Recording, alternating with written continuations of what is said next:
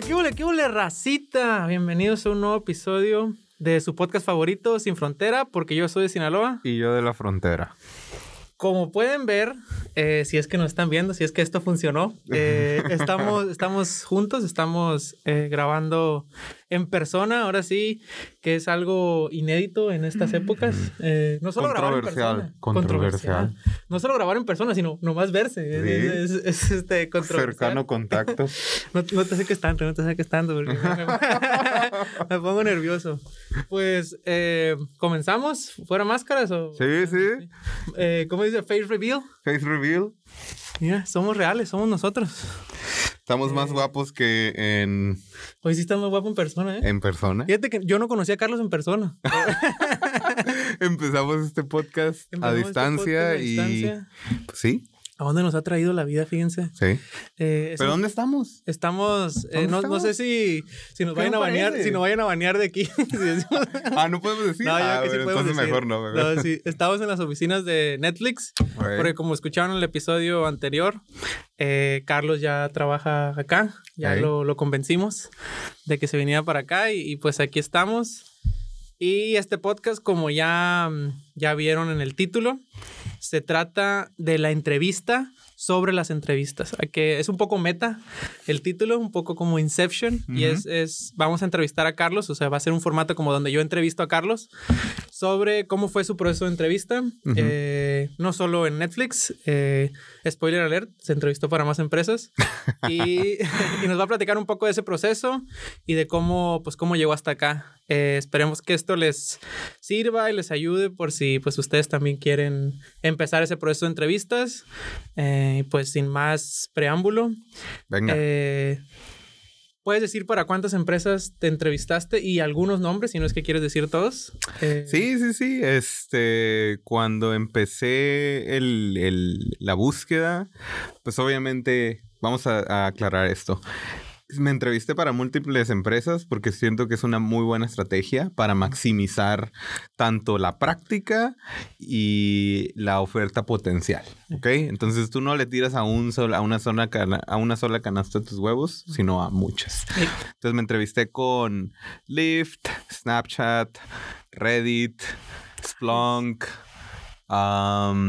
obviamente Netflix, Facebook, Google. Uh, hay más, ¿eh? Ah, creo que hasta Crunchbase tuve una llamadita por ahí. Sí, sí fueron varias, ¿eh? Más de 10. Pero estos ahorita son los nombres que así que tengo bien frescos. Bueno, como puras fast words así de Live, Netflix. Eh, ¿Y se puede saber de cuántas tuviste oferta? Tuve de dos, casi tres. Este, pero Debo decir que también aclaran que pues el, privilegio de vivir aquí en Bay Area, ¿no? Porque todas estas empresas están locales y sí, Te, te, entrevistan, pero, pero sí, tuve oferta bien, bien oficial de dos buenas eh, ofertas, pero y casi una tercera, pero ay, tú sabes. Vamos a hablar de eso también. Sí. Y una de las cosas que yo creo que, bueno, felicidades primero por las, por las dos ofertas y sobre todo porque estás acá. Eh, como tú dices, yo creo que sí es conveniente no solo entrevistarse, sino llegar a tener dos ofertas es eh, excelente en, porque te ayudará a negociar lo, que por finalmente decidas. Pero de eso vamos a platicar un poco más adelante. Ahora, yo creo que una de las cosas que más a lo mejor valora las personas que nos escuchan es... Eh, una pregunta que yo he tenido últimamente o que me han hecho personas últimamente, porque no sé si sepan, pero Netflix está contratando en Ciudad de México o en México remoto, eh, es cómo es el proceso de entrevistas acá en Silicon Valley. Ya platicamos de eso en, en podcasts anteriores, pero una duda que yo tengo es, ¿qué tipo de preguntas te hacían? O sea, si te entrevistaste como para seis plus empresas, o seis o más, ¿cuáles son el tipo de preguntas que te hacen? ¿Se repiten entre ellas? Eh, y, en qué te ayuda como a lo mejor entrevistarte para, para, varias empresas en cuestión de las preguntas que te hacen? Muy, muy buena. Eh, depende obviamente a qué vayas, ¿no? Si vas a iOS, esperas preguntas de cosas de iOS, Swift, eh, Objective-C, lo mismo para Android, backend, etc. En mi caso yo iba como frontend slash, no sé, full stack, pero dentro del ecosistema de Node. Entonces, a final de cuentas, como que el nicho es muy, muy específico a JavaScript. Ok, voy a aclarar. ¿Qué me preguntaban? JavaScript. Y HTML, y CSS, y obviamente APIs y Systems Design, ¿no? Si hay preguntas que se repiten, sí, siento yo. O sea, haz de cuenta que lo que te me ayudó mucho fue agarrar todas esas entrevistas antes de... Lo que yo decía era, bueno, voy a empezar a entrevistar con compañías que yo tal vez no sienta tantas ganas, aunque se oiga mal, de entrar, pero por la práctica. E incluso en el camino puede que haya un mutual fit. Te voy a decir algo, por ejemplo, yo no tenía ninguna esperanza de... La verdad no me llamaba mucho la atención Splunk. Y entrevisté con ellos y en el camino me di cuenta que, o sea, estaba bien curada con la gente que hablé y todo. Entonces te ayuda también para como que aflojarte. Curado, palabra de tijuanense. sí, cierto. Eh, estaba chido. Estaba chido, estaba chido. bueno, estaba muy bien, ¿no? Y bueno, las preguntas, digo, empecé a encontrar patrones de que ¿Sabes qué? Por ejemplo, en Reddit me preguntaron algo similar a, no sé, a, por ejemplo, un throttle o un debounce, que es cuando tú tienes un evento que se está ejecutando mucho y tú lo quieres hacer que sea, no sé, que no sé, que solamente se ejecute ciertas veces para un poquito mejor performance. Me empecé a dar cuenta que en varias entrevistas, tanto, o sea, no voy a decir compañías en sí, como cuáles exactamente, pero en varias de esas 10 que yo entrevisté, literal casi el 50 al 60% me, me preguntaron una variante de esa. Y no es un secreto de nadie, porque si tú vas a Google y buscas como eh, eh, preguntas como muy, este, que, que, aparecen en esas entrevistas, ahí está. Throttle, throttle debounce, eh, etc. Entonces, sí, sí me ayudó mucho y sí se repiten eh, y entonces te ayuda mucho practicar con unas empresas antes porque te hacen preguntas que después en otras empresas en las que tú sí estás bien interesado, cosas que yo quiero en esta empresa, de repente te toca algo muy similar. Ah, y ya lo practicaste allá porque ya lo viste, pero todo nervioso y aquí ya mira, se ejecutas. Entonces, eh, yo creo que, es, como dices tú, es muy buen tip. Creo que ya lo habíamos mencionado en otros episodios de, de, empezar por las que no te llaman tanto la atención o que no te gustan. Como dices tú, a lo mejor en el camino dices, no, pues... Puedes encontrar algo bueno. Sí, claro. Eh, venía buscando cobre y encontré oro. Eh, entonces, para que lo tomen en cuenta. Y si bien ya mencionaste que te preguntan cosas específicas de JavaScript porque eran los puestos que tú buscabas como de UI Engineer o Frontend, eh, ¿Hay también entrevistas de algoritmos y estructuras o es eso es nada más para los full stacks o los backends? No, sí, definitivamente este, por ejemplo, había ciertas empresas que sí solamente se enfocaban en frontend y preguntaban muchas cosas como de, por ejemplo, crear una pequeña interfaz con un poco de HTML, un poco de CSS y unos eventos, que eso es ya bien frontend, frontend, ¿no? Y había otras empresas, por ejemplo, Google, que ellos no te preguntan tanto en sí como, como que ah, HTML, JavaScript, pero te preguntan un algoritmo. ¿Sabes qué? Aquí, no sé, encuentra, por ejemplo, las veces que se repite tal palabra o tal letra, perdón, dentro de un string, por así decirlo, de, un, de una frase. Y tú tienes que escribir un algoritmo que, pues, obviamente cuente el número de ocurrencias de una forma, eh, obviamente, pues, muy buena, ¿no? O sea, performant, eh, tienes que analizar este, big O notation, tienes que hablar de la complejidad del espacio. O sea, sí me di cuenta que ciertas empresas eran más front-end, que es real lo que, a lo que vas, y otras empresas eran más como tradicionales, como, ah, un algoritmo. Y, y, y, es, o sea, un algoritmo en JavaScript, pero al final de cuentas algoritmos y estructuras de datos. Hay otro tipo de preguntas que también hacen que, que obviamente eh, no solamente son resolver un problemita así en, en, el whiteboard. Bueno, en este caso todo es virtual. El proceso ahorita son todos virtuales. Entonces, no es solamente preguntas así de como un algoritmo. También hay unas que le llaman diseño de sistemas. Y ahí es una pregunta un poquito más abierta, donde te hacen algo más general como, a ver, ¿cómo diseñarías, por ejemplo, una herramienta de colaboración eh, en tiempo real masiva, como un, como un pizarrón blanco donde con el mouse tú puedes escribir y otra persona por allá en otro lugar pueda ver lo que tú escribiste y ellos también pueden. Entonces te preguntan eso y te dicen, a ver, ¿qué harías? Tú tienes que ya empezar, no sé, general como Systems Design, así como cuestiones de servidores, cómo se comunican, o a veces la misma pregunta era un poquito más específica. Por ejemplo, ¿cómo diseñarías un eh, autocomplete? Dentro de HTML, CSS y con JavaScript. Ah, ok. Estas son las llamadas, como dices tú, System Designs Questions o preguntas de diseño de sistemas. Sí. Eh, que también son muy comunes y son cosas que, que, si vas a empezar a entrevistarte, pues tienes que tomar en cuenta. Y mm, en este mismo tema de, de cómo, cómo las preguntas que te hacen y, y, todo lo que tuviste que hacer para llegar a una oferta, ¿cómo te preparas para, para esas preguntas? O sea, estudias, hay libros, como ya hemos mencionado, a lo mejor Cracking the Code in Interview, eh, entrevistas como no, no sé si llamarlo falsas o no sé cómo traducir mock, interviews. Mock interview, ajá. Como pues, entrevistas de. Simulacro. Simulacro, entrevistas. simulacro. Eh, ¿Qué hiciste? ¿Cómo, ¿Cómo te preparaste? Sí, esa, esa parte está, está interesante. Yo empecé a hacer, por ejemplo, como yo sentía que mi pata de palo para esto eran los algoritmos, yo creo que para mucha gente, porque es lo que Para mí también. Eh, me puse mucho a leer. Es, bueno, primero le di una repasada a cracking. O sea, eso es claro. O sea, básico. Básico, ¿no? Con un ojo al sprint y con el otro ojo al cracking de. Es nueva, actualizada de 2021, un ojo al sprint y el otro cracking de eh, código interview. Cracking de código de interview, eso así, ¿no? y le di una leída rápida, pero que ya lo había leído. Claro, no, no me enfoqué tanto porque esta vez, como a diferencia de otros años, me puse a a optimizar por algo que se llama Lead Code. L-E-T code code.com todo el mundo lo debe conocer, búsquenlo en Google. Y es una eh, plataforma donde vienen un montón de em, problemas de algoritmos. Y incluso si tú pagas, puedes, puedes ver las soluciones y también puedes este, ver como por cierta compañía, por ejemplo, ¿qué entrevistas Facebook, qué, preguntas hace Facebook o Google?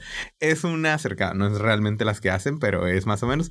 Yo me puse a hacer un montón de esos. Así de que todos los días, eh, no sé, después de las 7, 8 de la noche hasta las 10, 11 de la noche, me aventaba problemas. Así de que, entonces unos, yo creo que resolvía lo mucho. No resolví tantos, porque te mides más o menos cómo vas, dependiendo de la resolución, pero son como unas, no sé, unos 100, este, easy o medium, algo así. No, 100 como easy, como 50 medium, algo así. No, no hice ni un hard casi.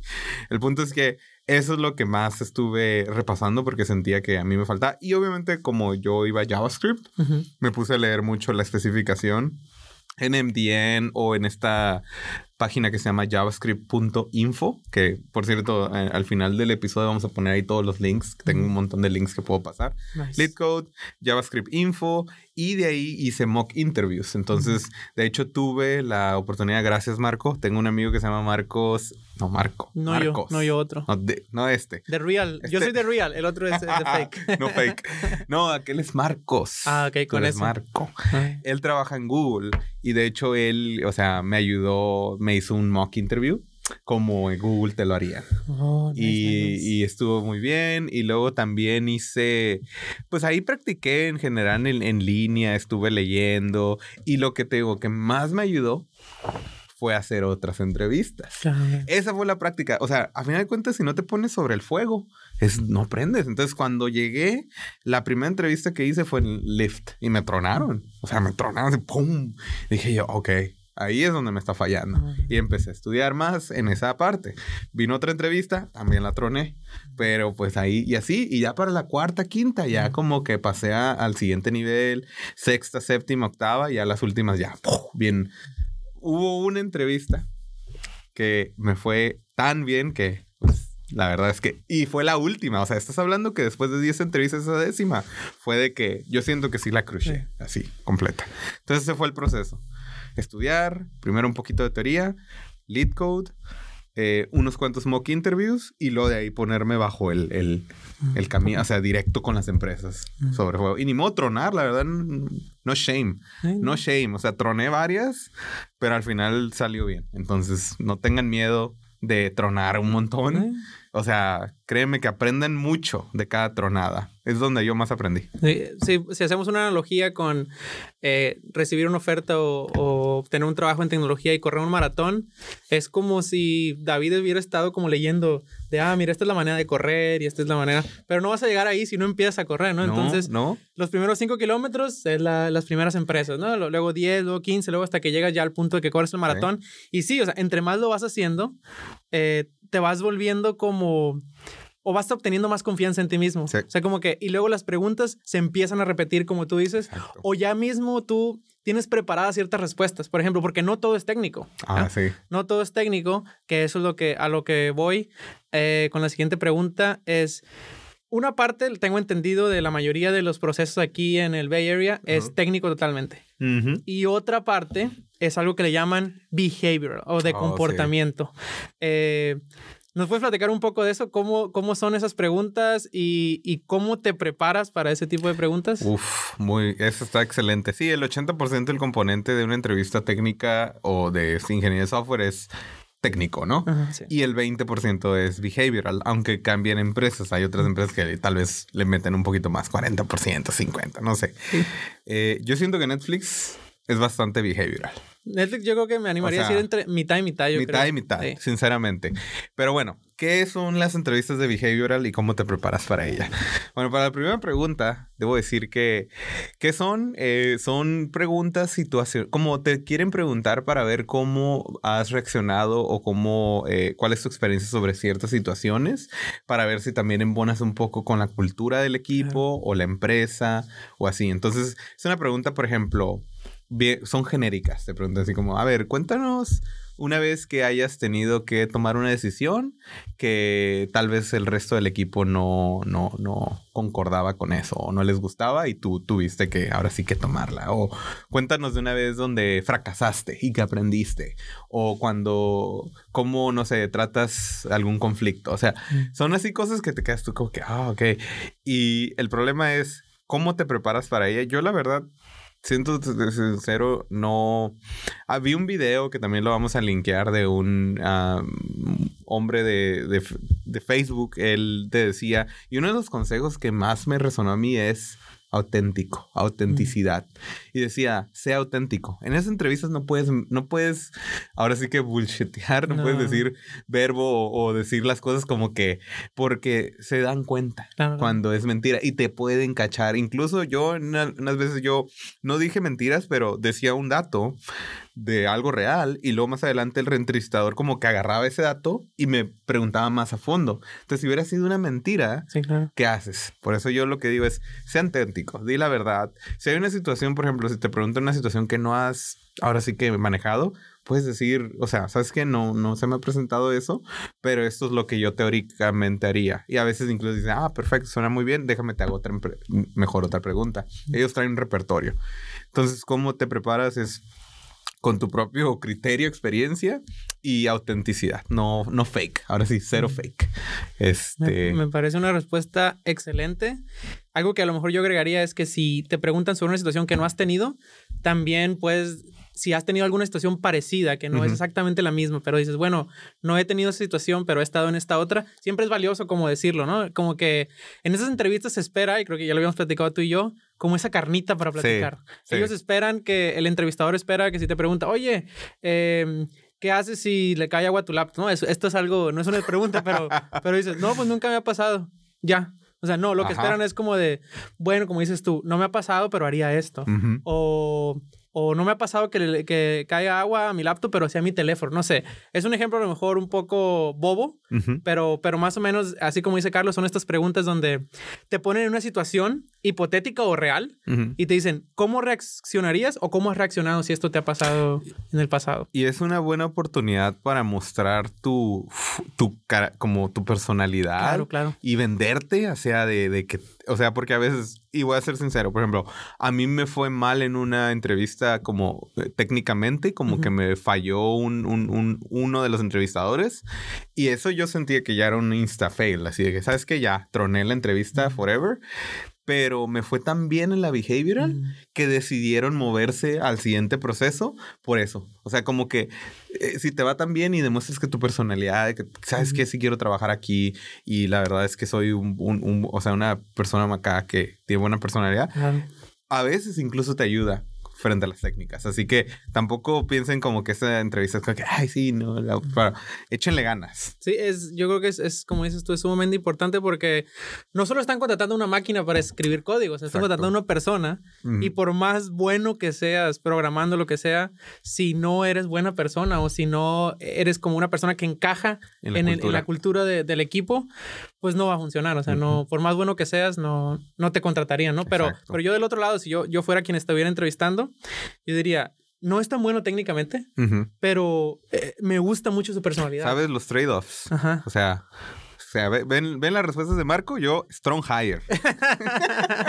De hecho, yo también creo que, que en mi proceso aquí en Netflix, eh, mucho de la parte que yo esté acá se debe a las, a las de behavior. Entonces, eh, ¿Ves? Es de- lo, lo- lo bueno trae lo bueno. Ah. Hashtag es de mamadores. Macizo, ¿eh? Macizo. Y otra, bueno, ya pasando de cómo te preparaste, eh, parte también del prepararse, o no sé si sea como parte de eso mismo, es cómo consigues entrevistas. O sea, Mm, eh, nosotros tenemos la ventaja que ya estamos acá, pero también esto se puede hacer desde México. Yo la primera vez que vine para acá se puede hacer desde México o desde donde estén.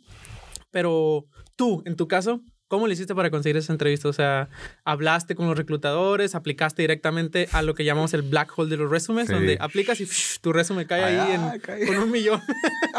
hay, hay un pozo de resúmenes así y está lleno y ahí cae el tuyo también junto con... ¿Cómo, cómo le hiciste para que tu resumen saliera de ese... Pues, y, mira, y brillara? yo apli yo hice la yo hice todo que es mira apliqué directo a posiciones que vi en los portales de las compañías ¿ok? entonces mandé a ese resume Blackfold ahí es pura suerte si te encuentran porque los la- las palabras de tu resumen le, le hacen match Sí. a, a algo porque así es como te encuentran Sí. y te, y te llaman. Y sí me llamaron, ¿eh? O sea, por ejemplo, eh, tuve, apliqué para Nvidia, creo, y LinkedIn también, pero no, no tuve entrevistas con ellos porque ya, ya había agarrado estas, eh, la oferta que yo quería. Este. Y sí me llamaron, entonces sí funciona, pero depende ya. Ahora sí no te puedo decir como que cuál es la forma certera de, de hacer esto. En mi caso, pues simplemente me llegaron los correos de que, hey, vimos que aplicaste, aquí está tu resumen, nos gustaría que una llamada. Es una forma. Entonces, aplicar eh, sí funciona, pero pues sí se tardaron. De hecho, lo que sí es que yo apliqué, por ejemplo, en diciembre y me vinieron marcando hasta febrero. Febrero, mitad de febrero. Entonces yo ya los había olvidado. Dije, Ay, no, no pasó no, nada, ¿no? nada. Este, bueno, apliqué de esa forma. La segunda es exactamente la que tú dijiste. Había ciertas empresas que yo me acordaba que ya me habían mandado un mensaje por LinkedIn o por Gmail, ¿ok? Por un correo electrónico. Lo que hice fue ir a buscar como ahora historiador ese pedazo de Sí. ese correo, encontrarlo y decir, ah, mira, aquí está, buscar el nombre del reclutador y o hacerle reply ahí mismo. Varias veces me tocó de que las cuentas ya están desactivadas, Ya que, ah, ya no trabaja aquí, pero a veces sí me tocó y fue como, ah, ok, mira, seguimos la, la conversación que teníamos Mm, nice. este, en aquel tiempo. El tercero, y creo que yo, yo digo el más efectivo, es el referral. Ajá, el referral. Y es cuando tienes una, un amigo trabajando en la empresa que te puede ayudar y eso pone tu resumen así que casi hasta arriba del- de la pila, ¿no? Porque es directamente, en este caso aquí, mira, Marco fue Vengan. mi referral. Ya, ámenme. Eh, mis, mis DMs están abiertos. Eso es un inside joke porque hace poco tuiteé de que México, en Netflix está contratando en México y puse mis DMs están abiertos y realmente no, no están estaban abiertos. abiertos. Pero para, para este momento sí están. De hecho, he recibido varios mensajes. ah, pues Así que sí, yo he referido gente, eh, no solo amigos, todo el mundo llaman, ¿eh? Así a todo mundo llaman. Es Eh, el referral mágico aquí. Soy, o sea, si vienen conmigo, de seguro te llaman. Te llaman. Eh, yo he referido gente incluso que no son amigos míos, o sea, que los conozco eh, como por segundas relaciones Mm, o algo así. sí. Y siempre como que digo, bueno, déjame conocerte y luego ya vemos si, si, si se hace el referral o no. Ahí le tienes que pagar unos 100 dolaritos nada más ahí para que... No se la crea, no se la crea. Claro. no- Pero, eh, no, guiño, guiño, no, no recibo dinero, guiño, guiño. Guiño, guiño.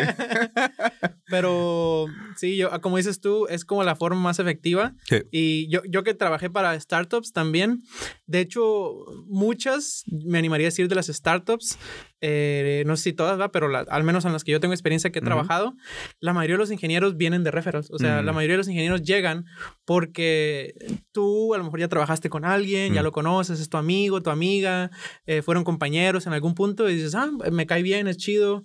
Eh, los hiring managers confían en que si ya confiaron en ti, en contratarte en ti, eh, y dices, ah, bueno, yo conozco a Carlos, conozco a Marco, y si él va a traer a alguien que él confía, pues es, es mucho más sencillo realmente. Le da más peso a tu Sí. candidatura. Entonces, también utilicé otra pequeña estrategia, pero esa no, no le metí tanto, fue en Twitter.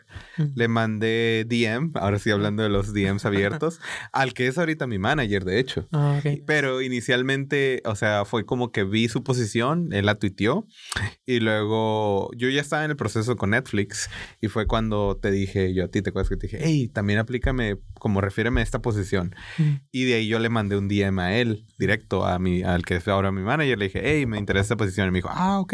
Y como que eso me ayudó poquito a lo mejor, como que ya venía el referral, pero aparte el DM, como que muchas, mi nombre estaba en varias de Sí. sus radares. Todo suma, todo suma. todo suma, ajá, y de repente sentí que de volada me puse, o sea, empezó todo el proceso muy, Sí. muy rápido. Eh, entonces, eso puede ser un buen tip también, o sea, encontrar a ciertos como personas que trabajan en la compañía en Twitter y ver si pues te pueden referir. Que es más fácil. De hecho, una que es muy buena esa, pero una que yo he escuchado eh, es de hablarle directamente por LinkedIn o por Twitter al También. hiring manager. También. Entonces, si, si te contesta, ya es como, uff, o sea, llevas como todas las de ganar porque es la persona que va a decidir al final de cuentas si te contratan o no. Entonces, es una manera como muy cercana de llegar a, a un puesto. Eh, y sí, entonces, pues sí, para no caer en el, en el hoyo negro de los resúmenes, pues si conocen a alguien o alguien les dijo de algo o, o esa persona ha mencionado en las redes sociales sobre una posición, contáctenlo, no, no pierden nada realmente eh, y, y puede sal- salir que su resumen pues vaya hasta hasta arriba del top de, Así para esa es. posición. Así Bueno, ya hablamos de eh, dónde te entrevistaste, cómo fueron las entrevistas, cómo te preparaste y cómo conseguiste esas entrevistas. Y llega el punto en el que, bueno, te entrevistas, es todo, y empiezas a recibir las ofertas o, o simplemente el, O los el, rechazos. We're not gonna move forward. es el, cor- clásico, es el, clásico. correo, el, el correo. correo, ajá. Eh, Una llamada, ¿no? se ha hecho tan ya así como tan común de eso de esa parte de que te rechazan acá en el ala bahía que ya yo creo que tienen un template, ¿no? De, de muy we're not gonna move forward con, con esta Con tu posición. candidatura, bla, bla, bla. Pero en tu caso, sí se movieron forward con, tu, con tus candidaturas. Entonces, eh, ¿cómo, ¿cómo fue benéfico el tener varias entrevistas eh, o en este caso varias ofertas para negociar la, la última? ¿Y, ¿Y cómo lo haces? Porque yo al menos siento esto de que viniendo de Latinoamérica Mm, es muy común tener esta situación de, de ser como agradecido con lo que se te está dando y no parecer así como eh, que estás queriendo pedir de más. No, ahorita está muy de moda un meme de sí. esto ya es, este, ¿cómo, le- cómo dice el meme? Eh, ya estás pidiendo de más cuando, cuando haces algo. Entonces, ¿cómo... Yo te conozco a ti y sé que eres una persona como muy outspoken y, y que siempre dice lo que quiere y así. Eh, pero ¿qué tips le darías a alguien como yo, por ejemplo? Que a mí sí me cuesta trabajo negociar. Eh, Pues entonces, ¿cómo lo hiciste? En, e- en este caso, te digo, a, a final de cuentas, la carta más fuerte para tu negociación es la, la en este caso, la contraoferta, ¿no? Bueno, es que de- depende, vamos a, tomar un paso atrás, ¿no? En el proceso ya, si todo va bien y pasas las entrevistas técnicas, se van a una fase de negociación. Cada empresa obviamente es diferente. Por ejemplo, Google, de hecho, no... Ah, para aclarar, tuve oferta de estas dos empresas, Google y Netflix. Entonces ya rechazaste a Google, ya este, tienes ahí en tu... Ya sé. me van a- hacer un canal de YouTube y, y ya te haces famoso. ex Google Reject. Ex Google. Yo rechacé a Google. Sí, pero, pero te digo, Google, en lugar, o sea, Google no se fue conmigo directo oferta, sino como también me dijeron, no, pues vamos a conseguirte un manager antes de, de todo, que, que diga Simón, y de ahí ya vamos a la oferta. Entonces, eso es lo que hice, y en cambio Netflix, no, Netflix fue directo, sabes que si nos gustas, pum, ahí te va, ahí te va la oferta, ¿no? Entonces, lo que, lo que quería decir es que una vez que pasas ese proceso y ya empiezan a venir los números, primero que nada, no, o sea, depende de tu situación, pero yo siempre digo, el primer número, no. O sea, ni aunque sea mayor a lo que tú pensabas, negocialo. O sea, siempre decir siempre más. Quiero más en la sí, primera. Sí, o sea, porque no hay, no hay. ¿Qué te pueden decir? Lo peor que te pueden decir es que no y te quedas con el mismo número porque no te van a decir, ah, ¿quieres negociar? Ah, ¿quieres más? Entonces mejor te retiramos la oferta. Si lo hacen, créeme que estás ahora sí que evadiendo una bala, porque eso Ah, sería, eso es tóxico. Sí, sí, sí. Este, la mayoría de las empresas grandes como Google, Facebook, Netflix no te van a retirar la oferta. Amazon, si es una chiquita y te lo hace, entonces quiere decir que algo estaba raro. Te salvaste. te salvaste. te salvaste de algo. Y, y sinceramente, o sea, te digo, si dices, eh, por ejemplo, te ofrecen, no sé, cierta cantidad de dinero, pero tú quieres más, puedes des- hablar sobre, oye, no hay, no hay forma de, por ejemplo, el salario base o, o no sé, más stock, más acciones o incluso más vacaciones, no sé, si, si depende cómo se manejan las vacaciones. Puedes sie- siempre intentar un poquito más. ¿Ok? Y, y vas a ver que va a haber ahí negociación, va a venir otro número, va a venir, en mi caso, por ejemplo, cuando vino la oferta inicial, porque mi primera oferta que obtuve fue de Google, pues yo la verdad dije, no, está, no, no quiero esto. Así, literal, la rechacé. Y el reclutador como que, ah, vamos a trabajar sobre eso. ¿Ok? Entonces no, no tiene nada de malo. Imagínense, una empresa como Google que yo admiro y admiro toda la gente que trabaja en Google y yo siempre había querido trabajar en Google, que yo dije, es que no. Porque la verdad monetariamente no tenía sentido. Entonces lo que yo debo decir, no se sientan mal si no val- vale la pena la oferta. Ahora, yo sentía, porque como fue mi primera oferta, que ese de decir no iba a llegar hasta cierto punto, nada más, ¿ok?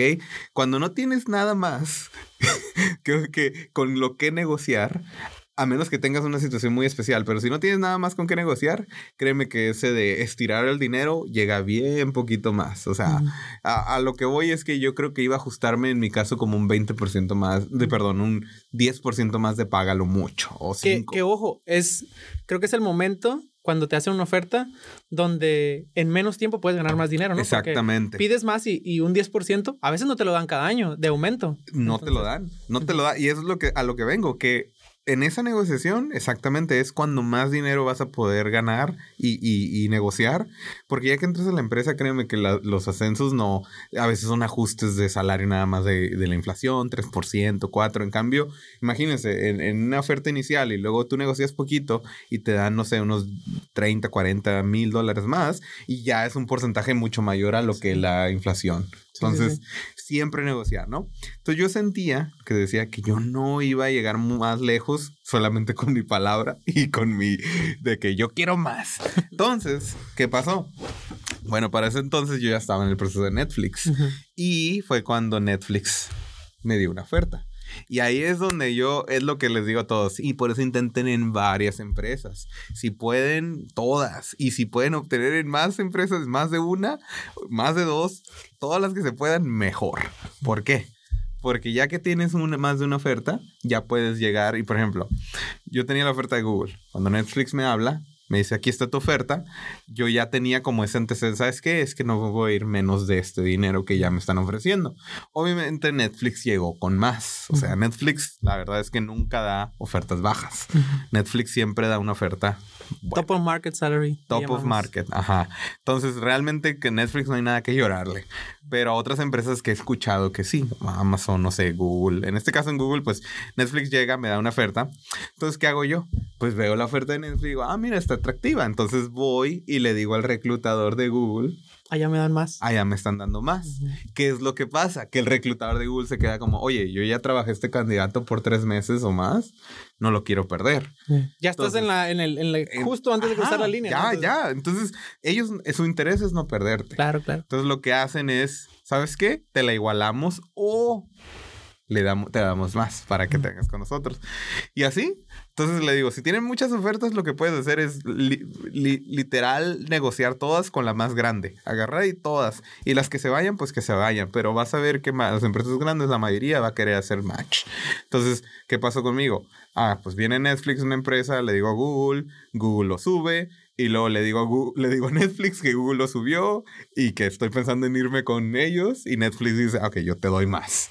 Y pum, sube más con Netflix y ya le doy igual de Google de nuevo. O sea, yo literal estaba a ver quién da más, a ver quién da más. Y obviamente no solo el dinero, también el equipo, la cultura. no todo- va- por cierto, no solo se trata del dinero, pero aquí estoy haciendo énfasis en la negociación. Y No la todo ne- se trata del dinero, pero el dinero es muy importante. El dinero. y, y- y como este es énfasis en la negociación, la negociación es del dinero, porque si no fuera por dinero, te vas con la que más te gusta. ya, Claro.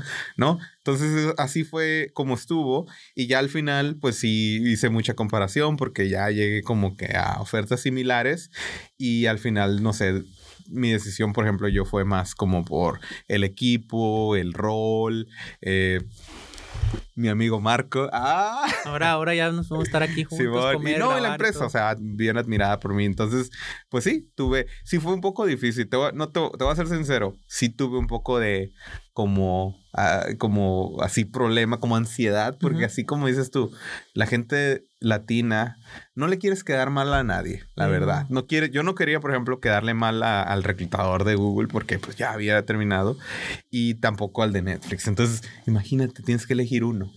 Y pues sí estuve estresado, no voy a decir que no, y supongo que te estresas aún más cuando son más empresas y tienes más, entre, más ofertas. Pero para mí, siendo sincero, fue la mejor opción para maximizar la negociación. Así que es lo único. Desafortunadamente, así es el juego. Tienes que jugarlo de esa forma, agarrar varias, si se puede agarrar varias, varias ofertas, y eso te va a ayudar a negociar y maximizar la oferta que te den eventualmente. Sí. Y, y no solo me imagino que es estresante por, por de que- a dónde me voy y eso, sino que tú en este Inter, pues tenías un trabajo, ¿no? O sea, tienes un trabajo que hacer, tienes una familia. Entonces Sí. es, eh, es un proceso eh, arduo y cansado. Yo, yo también lo he vivido. Eh, pero al final, ya que ves la puerta, al final es como de, uff, ya llegué. Eh, Vale la pena. Vale la pena. Entonces, los animamos a que si, si están ahorita eh, buscando cam- cambiarse de, de empresa. eh, de hecho, ahorita eh, yo creo que nunca, como ahorita, he recibido yo spam de, digo spam, pero de gente que me habla de que, oye, no te interesa por nosotros.